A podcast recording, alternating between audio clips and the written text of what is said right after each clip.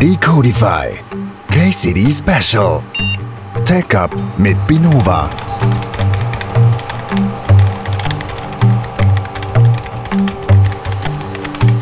Ja, herzlich willkommen zu unserer vierten Folge heute von den Casey Deep Specials. Zu Gast haben wir jetzt Max. Max ist Co-Founder of Liquid Reply.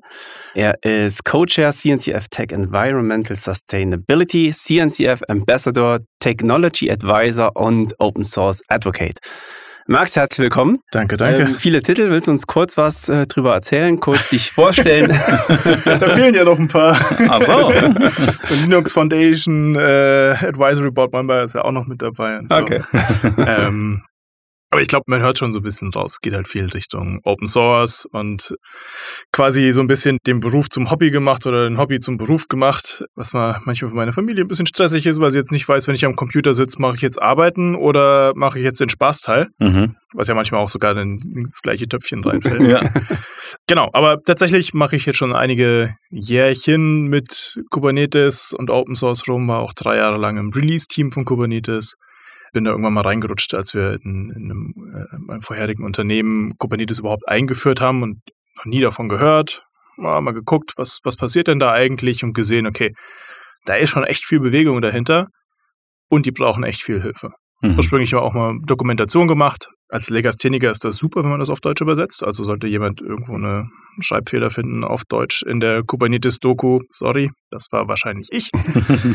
genau. Und so bin ich da so ein bisschen tiefer reingekommen.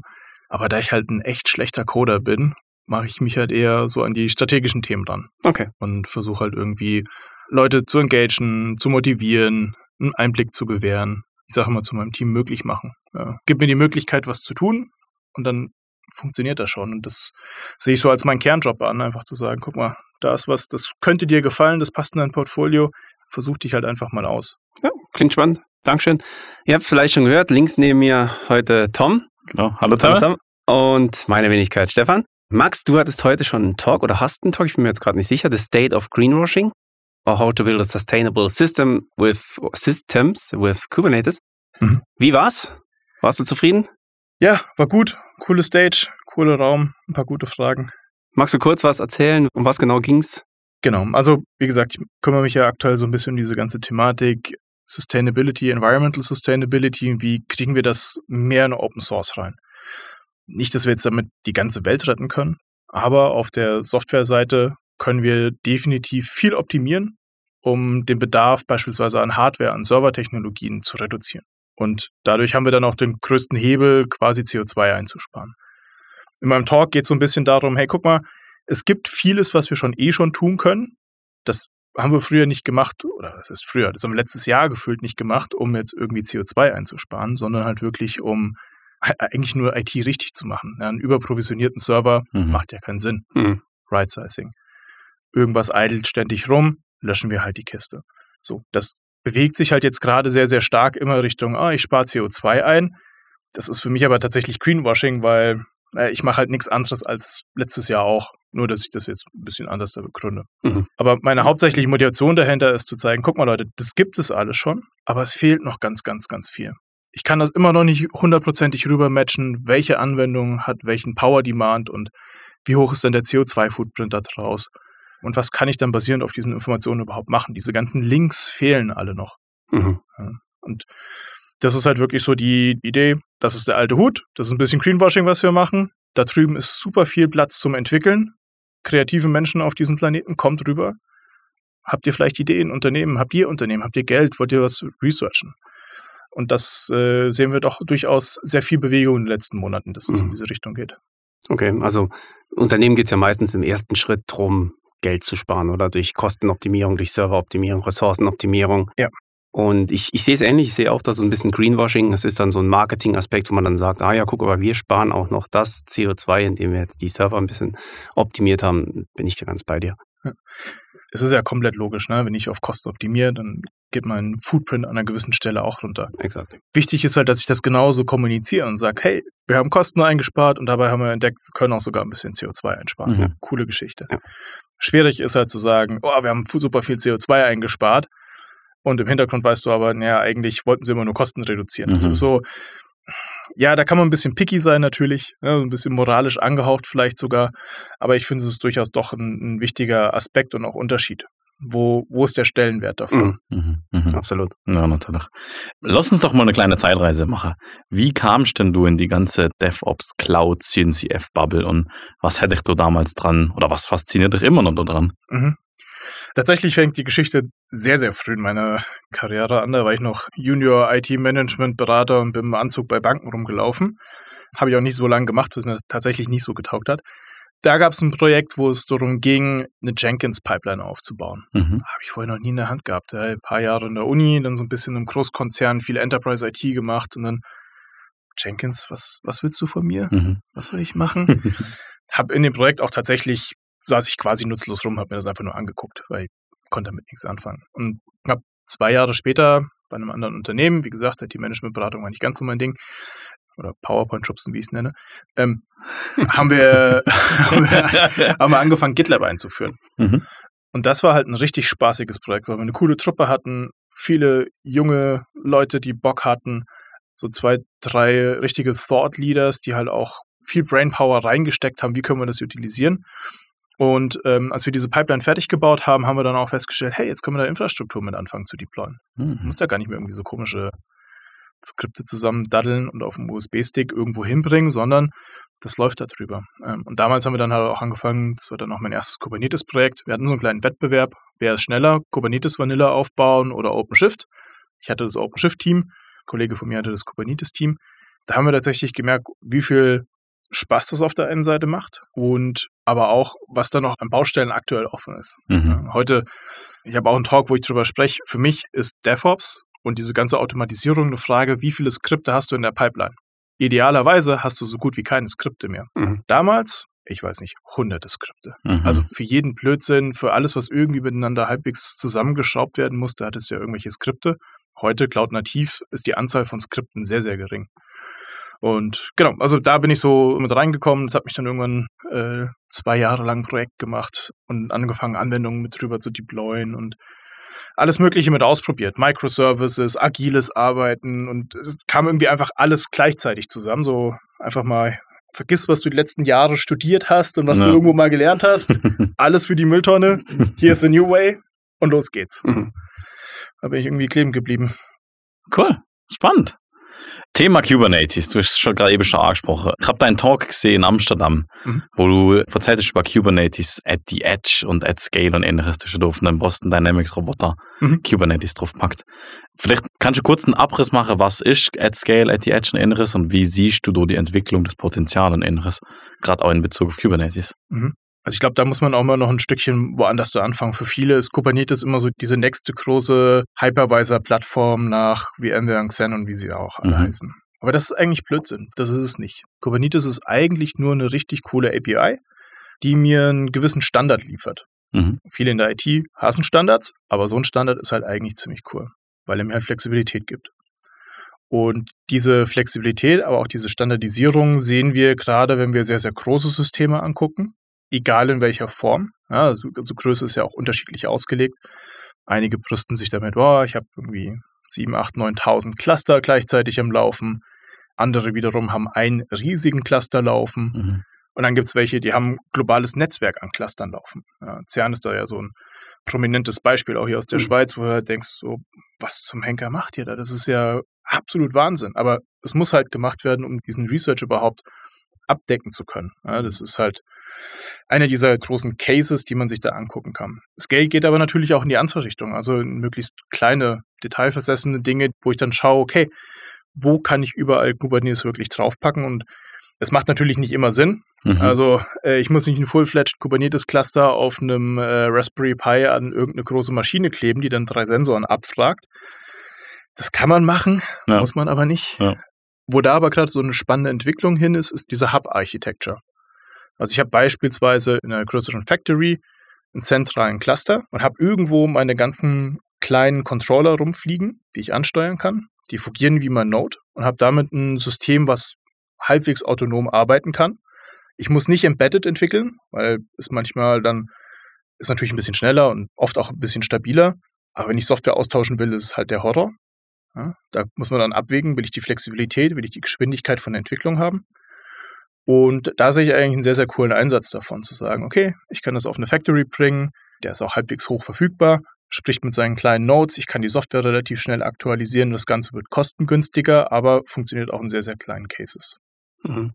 Du hast jetzt vorhin gerade gesagt, man kann Kubernetes auf dem Raspberry Pi installieren, muss es aber nicht. Was ist denn so die Größe? Ab welcher Größe würdest du denn sagen, lohnt sich noch der Einsatz von Kubernetes? Also von bis ab welcher Größe und bis hin zu welcher Größe lohnt sich denn? Mhm. Äh, also alles unter drei Brotdosen, die ich aufeinander stapel, ist, glaube ich, blödsinnig. ich rechne da immer ein Proto. Ich denke immer an diese Nux von Dell oder was auch immer. Das ist so die, ich weiß nicht, wie groß die sind, vielleicht so 20 mal 20 Zentimeter, ja, ja und irgendwie so 6, 7, 8 Zentimeter hoch. Wenn ich davon drei aufeinander stapel, ich glaube, das ist noch so, auch die Größe, die stellst du halt auch mal irgendeine Factory mit rein, da passt das noch. Alles darunter, wie gesagt, man kann es machen, aber es ist halt, es kommt darauf an, wie man es halt definiert. Mhm. Ja. Für, für mich in meiner Philosophie ist halt, wenn das ein Remote Node ist, ist das komplett fein. Aber ein Fully Fledged Cluster drauf zu machen, den Sinn habe ich noch nicht wirklich gefunden. Mhm. Also wenn man nur einen Pod jetzt laufen hat auf einem Fully Fledged Cluster, Ja. lo- lohnt sich nicht wirklich. Aber selbst das ist ja sogar ein vollkommen oft auftretendes Pattern. Ja, Mhm. dass, dass irgendjemand sich ein riesiges Cluster hochzieht und dann läuft da ein Pod drin. Für einen Webserver oder so. Mhm. Hey, muss echt nicht. Brauchst du nicht in Mhm. der Form. Ich wechsle mal kurz das Thema und gehe hin zu AWS so, so ein Stück weit. Mhm. Oder beziehungsweise zu der Architektur, wie man Applikationen dort bereitstellt. Man kann ja, im AWS kann man jetzt hingehen und könnte direkt verschiedene EC2-Instanzen dort hochstarten und mehrere Applikationen parallel einfach unter einem Account laufen lassen. Man kann aber auch hingehen und kann pro Account eine Applikation laufen lassen. Hast du dort irgendwie eine Tendenz? Was würdest du dort jetzt sagen? Weil es geht ja hin in, in die ähnliche Richtung, nur eine Applikation auf dem Ja, Kubernetes-Cluster. genau. Ich glaube, ich bin da sogar so ein bisschen oldschool-mäßig eingestellt. Also ich meine, die, die ursprüngliche Überlegung von fast jedem Cloud-Provider war so, hey, ein VPC, das repräsentiert für dich wirklich so ein, ein Rechenzentrum. Mhm. Ich glaube, bei AWS lag das Limit mal irgendwann in der Vergangenheit, als ich noch AWS Consulting gemacht habe, so bei fünf VPCs oder sowas pro Account. Deswegen halte ich tatsächlich nicht allzu viel davon, das immer aufzusplitten. Mhm. Ich sehe es durchaus extremst viel bei Enterprises, dass das genauso passiert. Mhm. Ja, Product Owner, hier ist dein Account, mach mal und dann hast du halt irgendwie pro Produkt drei, vier Accounts, drei, viermal das gleiche Zeug deployed. Das macht es auf Ebenen wie der Abrechnung sehr, sehr viel einfacher. Mhm. Okay, klar, Häkchen dran. Mm, Wenn ich aber wollte, das alles eher in einen Account reinzupacken, wäre nicht so verkehrt. Gerade für Entwicklung und Testing, glaube ich, ähm, könnte man da auch sehr viele Synergien wecken. Großkonzerne haben ja auch viel ähm, Teams, die um den Globus irgendwo distributiert sind. Mhm. Da könnte man sich ein bisschen so Follow the Sun-mäßig was angucken. Entweder Infrastruktur scheren oder tatsächlich dann auch einfach nur zu schauen, okay, hey, jetzt gucken wir auf einen recent Trend, wäre so AI, Big Data. Mhm. Ich brauche brauch tonnenweise Daten. Die müssen halt auch irgendwie geteilt werden. Ist blödsinnig, die durch die Gegend zu kopieren. Auch wieder so Sustainability-Geschichte. Mhm, ne? mhm, ja, Es klar. muss die Sachen nicht immer durch die Gegend werfen. Es macht es einfacher, wenn das in einem großen Topf ist. Ja, es gibt Data Lakes, natürlich. Es gibt auch Data Meshes, Mhm. global. Wir sehen aber genauso oft, dass halt einfach der Dirty Way gegangen wird und dann sagt, hier ist einfach deine Testdatenbank mit zwei, drei Terabyten an, an Großdaten, viel Spaß damit. Und die wird dann für jeden Account neu ausgerollt Mhm. und so weiter und so fort. Muss man nicht. Mhm.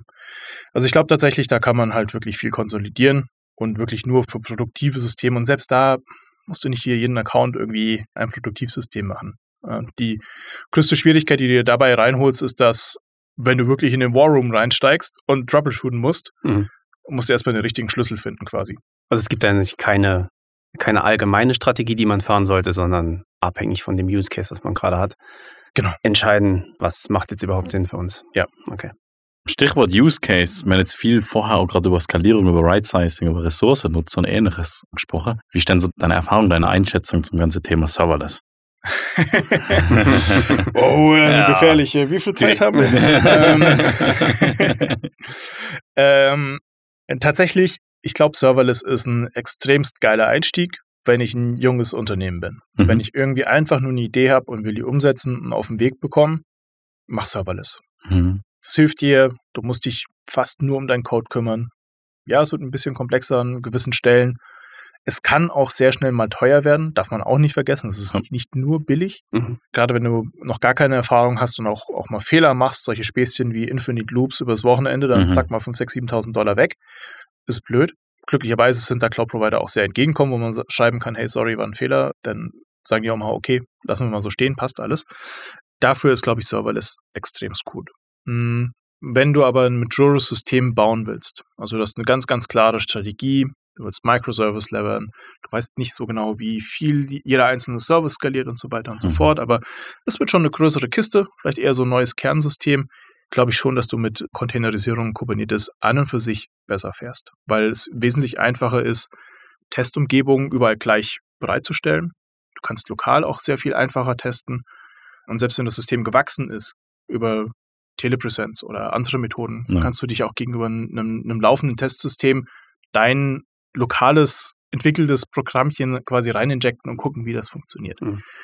Da sehe ich durchaus extremst viele Vorteile. Und ich meine, leider ist Serverless und Container irgendwie so mehr oder weniger gleichzeitig aufgetreten und seitdem bettelt sich das Ganze Ja, auch. genau. Es muss nicht immer exklusiv ohne gehen. Ich denke nur in Zukunft, was wir sehen werden, ist Richtung WebAssembly beispielsweise, dass wir da Serverless-Plattformen sehen. Ja. Ja. Weil da macht es dann tatsächlich von der Geschwindigkeit her richtig Sinn. Ja, wenn so ein Service innerhalb von 50 Millisekunden starten kann, kann ich die Dinge halt auch wirklich relevant immer abschalten. Und ähm, mit WebAssembly ist es auch einfacher, die Container durch die Gegend zu distributieren, weil sie einfach nur ein paar Megabyte groß sind. Mhm. Klar, von Lambda-Functions sind die jetzt auch nicht riesig, aber durchaus Startup-Time und so weiter und so fort passen die nicht immer auf alle Use Cases drauf. Ja, ich glaube, Thema WebAssembly könnte man wieder einen eigenen Podcast drüber machen. Ja, ich hab's gerade gedacht, das müssen wir mal machen. Ja, das ist jetzt schon ein paar Mal gefallen in irgendwelchen Folgen. Da müssen wir echt auch mal was drüber machen. Genau. Ja, ist halt ein spannendes Thema. Also da ist halt auch, ähm, man kann es auch einfach wieder Richtung Kubernetes drücken. Ja, und einfach Mhm. sagen, okay, ich tausche die Container aus gegenüber einfach WASM-Module, die Ja. laufen. Mhm. Genau. Gibt es genügend Implementierungen aktuell, die schon sehr, sehr gut funktionieren. Und dann ist das Thema auch wieder ganz schnell in größere Backend-Systeme reingeführt. Mhm. Mhm. Dann bin ich auch nicht mehr ganz so in dieser Serverless-Geschichte. Mhm. Und das ist auch durchaus, wo wir viel mit arbeiten und rumexperimentieren und das auch vorantreiben, weil das auch gerade aus dieser Perspektive, okay, wie schaffe ich es denn, Daten sicher zu verarbeiten? Wie schaffe ich es denn, Systeme irgendwie klein zu halten, aber hochperformant? Ich kann mich dumm und dämlich optimieren in Container und ganz viele Security-Mechanismen drumherum bauen. Aber am Ende des Tages hast du halt trotzdem deinen Container laufen, Ja, OS klar. drin ist. Ja. Dann, sag mal, die, die schlimmsten Projekte, wenn du irgendwie JavaScript und dann der Infinite Loop tausende Abhängigkeiten irgendwo reinpulst. Ja, das wird immer auch schmalzmannerisch an die Wand geklebt. Mhm. Da wird natürlich auch viel durch die Open Source Community geprüft und getestet. Mhm. Aber du baust dir halt im schlimmsten Fall trotzdem zumindest mal ein Hintertürchen ein. Wenn du das im WebAssembly hast, dann sind all diese Hintertürchen nicht ganz geschlossen, aber zumindest dein komplettes Modul an für sich ist sealed. Du kommst da nicht ran, du kannst da nichts mehr verändern. Und das ist, glaube ich, schon ein sehr, sehr spannender Aspekt. Gerade wenn wir jetzt auch wieder an solche Sachen wie AI denken, Verarbeitung von persönlichen Daten, ja, man muss gucken, dass die alle in einem möglichst gesicherten, kontrollierten Umfeld irgendwie verarbeitet werden, auch im Gesundheitswesen und so. Ich glaube, da kann das durchaus in den nächsten, nicht Monaten, aber vielleicht zwei, drei Jahren kann es ein relevanter Player sein. Okay. Okay. Ich hätte jetzt noch eine Frage. Du hast gerade eben schon so einen kleinen Ausblick gegeben, dass wenn man jetzt ein junges, cooles Startup ist und was ausprobieren will oder was schnell starten will, soll man Richtung Serverless gehen. Was würdest du jetzt jemandem empfehlen, einen Engineer, einen CTO oder ähnliches, die ihr CNCF-Journey starten? Was würdest du so sagen? das sind die wichtigsten Tipps oder das sind die wichtigsten Lessons learned, zum mit auf den Weg gehen? Ähm, mach einen ganz großen Bogen um die CNCF Landscape. Wieso das? äh, da steht einfach zu viel drauf. Okay. Ähm, Ja, die ist riesig geworden. die, die ist tatsächlich sehr, sehr riesig Ja. Ich finde sie persönlich gar nicht mal so verkehrt. Es wird immer Witze drüber gemacht, aber ich glaube, es gibt halt, das ist halt das Schöne oder das Coole an Open Source. Du hast für jedes Problem, hast du halt eine Lösung. Das findest du halt. Wir sprechen viel mit Kunden drüber, die dann sagen, ey Max, nicht schon wieder ein System. Wer betreibt mir das denn alles? Ja, klar. Mhm. Da komme ich irgendwann hin. Aber ich finde eine geile Lösung für genau ein Problem. Mhm. Wo man tatsächlich anfangen kann, es gibt, also ich würde tatsächlich auch nicht aus dieser Cloud-Native-Perspektive kommen, sondern aus dieser Plattform-Engineering-Perspektive. Also DevOps mit seinem Silo horizontal einmal rumdrehen, habe eine Pipeline, mehr oder weniger, end-to-end, von der Entwicklung bis hinten zum Betrieb. Und schau dann, was für Elemente muss ich da alles mit reinpacken. Und da lande ich dann extremst schnell in diesem ganzen Cloud-Native-Umfeld Mhm. Mhm. ja, weil sich das alles sehr geschmeidig zusammenfügt. Ja, vorhin ja auch darüber gesprochen, früher die CI-CD-Pipelines, das war einfach eine Scripting-Hölle.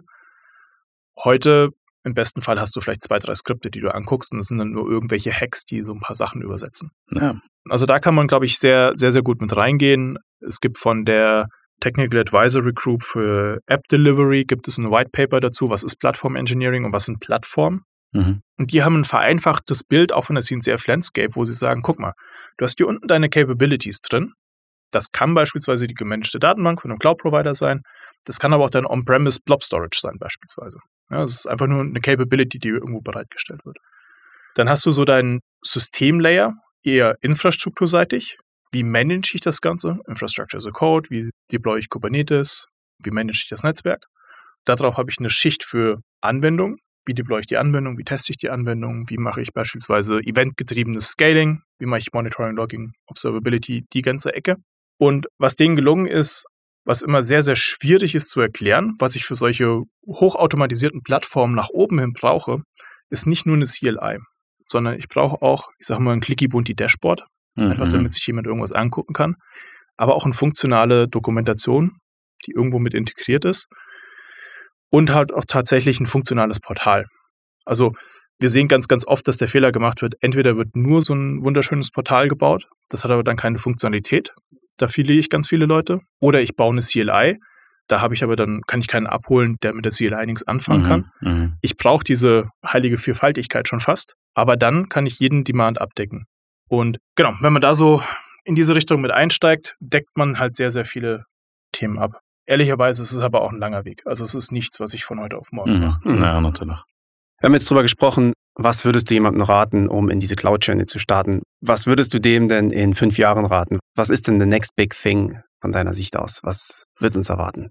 Uh, das ist schwierig. Ähm, ich glaube, man guckt am besten erstmal nur aufs nächste Jahr. Alles danach wird sich wahrscheinlich nochmal zehnmal gedreht haben. Naja, gut, ganz so schlimm ist es auch nicht. Also Kubernetes ist jetzt mittlerweile fast zehn Jahre alt, Ja. darf man auch nicht vergessen. Also ich glaube, diese Foundations, die werden auch bleiben. Wo man halt mental so ein bisschen hinkommen muss, dieses ganze Umfeld ist halt mit einem sehr, sehr krassen Speed unterwegs. Ja, die, die Entwicklungen, die stattfinden, sind, da kannst du nicht mithalten. Das ist nicht möglich. Mhm. Ich habe vorhin schon angesprochen, ich habe einen Talk über die ganzen Sustainability-Teil gegeben. Hätte ich den Talk letztes Jahr gegeben, hätte ich gesagt, boah, das geht nicht, das geht nicht, das geht nicht, das ist blöd, das ist blöd, das ist blöd. Heute ist der Talk, das können wir alles schon machen, das ist noch nicht schön, das und das geht noch nicht und das, naja, da muss gerade entwickelt werden. Also da gibt es schon einen extremst großen Move innerhalb von nur einem Jahr, Mhm. weil durchaus sehr große Unternehmen mit eingestiegen sind und sich bewegt haben. Und das passiert aber in jedem Feld. Security, Application Deployment, Observability, egal wo. Es ist einfach ein sehr, sehr, schon fast Lightspeed-Mode, wo man drin ist. Mhm. Mm, Das kann einen überrollen, wenn man anfängt, in diese Community mit einzusteigen. Ich versuche da immer zu empfehlen, hey, schau doch mal, was für dich das spannendste Thema ist. Ich weiß, alles ist immer spannend, Mhm. Aber man muss halt wirklich mal Abstriche machen, gucken, okay, was sind die so Top 1, 2, 3 Themen, wo ich echt für brenne, die ich echt spannend finde. Und dann gucke ich mir mal an, was gibt es denn da beispielsweise für Tools?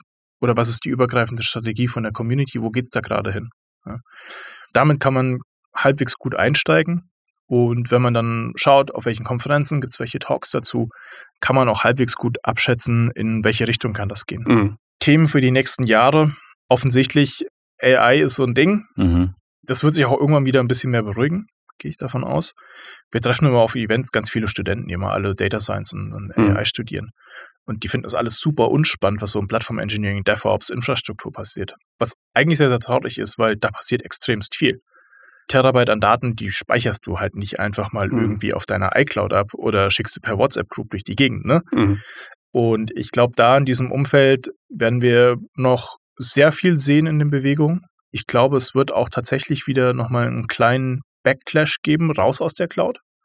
Das Okay. ist so ein Ding, was ich gerade in Europa sehe, weil dann doch Datenschutz ein bisschen unsicher ist und wo gehen wir überhaupt alle hin? Ähm, viele Unternehmen versuchen gerade so diese Hybridmodelle zu machen. Wie kriege ich meinen richtig dicken Speicher quasi neben das amerikanische Rechenzentrum gestellt Mhm.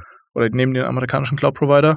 Wie kriege ich da einen Vertrag hin und wie kann ich das dann bei mir in mein Dashboard mit einbinden? Mhm. Also da wird es, glaube ich, nochmal einen Ruck geben, wenn in ein, zwei Jahren klar ist, wie die rechtliche Lage ist. Und ansonsten äh, WebAssembly.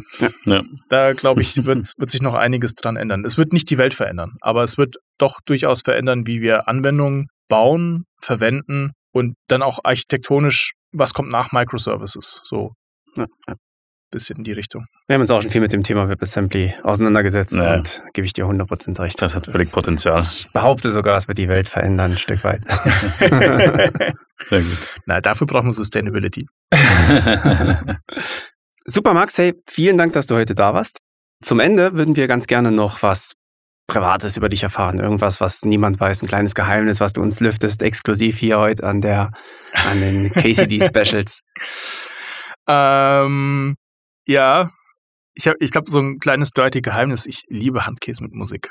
So, also ich ja, komme eigentlich aus der Nähe von Frankfurt, Mhm. äh, ein bisschen nördlich davon, so aus dem tiefsten Nirgendwo, irgendwo mitten im Wald quasi. Und Handkäse mit Musik ist so, ich glaube, das Gericht, womit ich auch meine Frau am besten mit abstecke. Ja. So ein schöner Harzer Käse, äh, ein, zwei Tage Öl, Essig, Zwiebeln, Kümmel, Salz, Pfeffer eingelegt war. Mhm. Der riecht schon deftig, wenn man den aufmacht und der riecht noch schlimmer, wenn man ihn gegessen hat. Mhm. Okay. Aber ich finde ihn halt einfach saulecker. Und dann Musik dazu. die kommt später. Die kommt später. Was für Musik? Äh, die, die guten Töne. Die guten Töne? Ja. Okay. Also da läuft mir doch schon das Wasser im Mund zusammen, Ja, wenn das ich das klingt höre. Max, vielen Dank, dass du hier warst heute. Vielen lieben Dank. Und Danke, dass ich ja, da viel Spaß noch an der KCD heute. Genau. Danke. Vielen Dank. Also. Ciao zusammen. Ciao zusammen. Ciao. Solltet ihr Ideen oder Verbesserungsvorschläge haben oder auch wenn wir mal was Falsches erzählt haben, so würden wir uns über euer Feedback freuen. Dies könnt ihr uns entweder direkt per Mail an decodify.binova.com oder über unsere Homepage binova.com/decodify zukommen lassen. Auf unserer Homepage findet ihr auch noch weitere Informationen rund um Binova und das gesamte Team. Das war der Podcast Decodify KCD Special. Idee und Konzept Binova Schweiz GmbH. Aufnahme Audiokanzlei. Postproduktion Sprecherbude in Basel.